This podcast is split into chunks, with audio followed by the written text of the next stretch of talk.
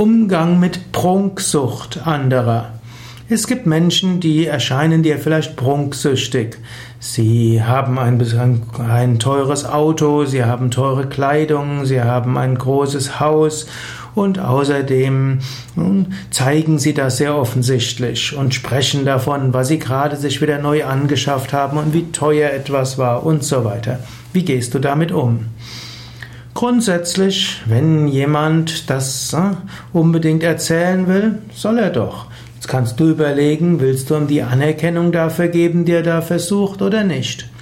Vielleicht wäre es angemessen, ihm oder ihr dann Anerkennung zu geben, ihn oder sie zu bewundern.